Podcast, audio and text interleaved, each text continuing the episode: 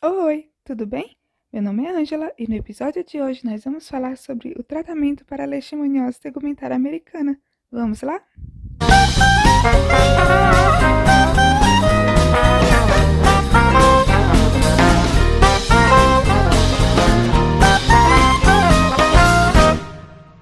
A droga de principal e primeira escolha é o antimonial pentavalente, ele visa padronizar todo o esquema terapêutico disponibilizado pela Organização Mundial de Saúde. Sabendo disso, existem dois tipos de antimoniais pentavalentes que podem ser utilizados: o antimonial de N-metilglucamina e o estibogluconato de sódio. Só que esse último, ele não é comercializado no Brasil.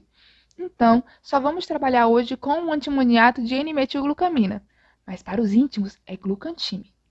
Como vocês já sabem, a leishmaniose tegumentar se manifesta de diferentes formas clínicas. Sabendo disso, o esquema terapêutico é preconizado de acordo com essas formas clínicas.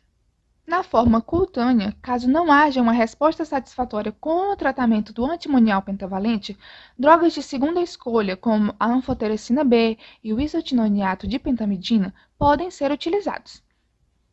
Nesse caso, com a existência das lesões ulceradas, pode haver contaminação secundária.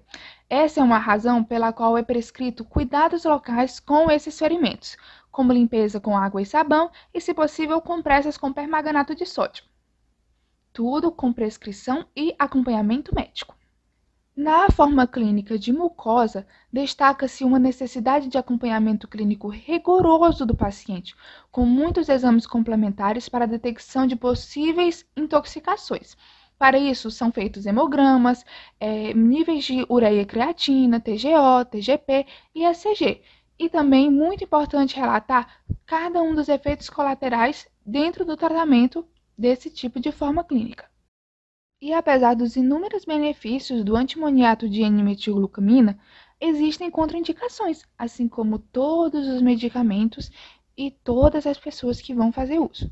Por isso é tão importante a monitoração médica.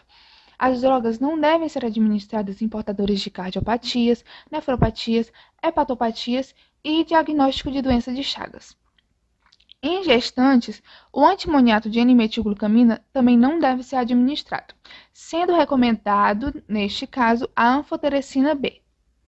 Outros tipos de tratamento podem ser utilizados, como imunoterapias, imunoquimioterapias, substituindo o uso do antimoniato de N-metilglucamina. Entretanto, essa droga é a principal e que obteve maior resultado positivo diante do tratamento para leishmaniose tegumentar americana. Gostou? Quer aprender mais um pouquinho? Vem com a gente!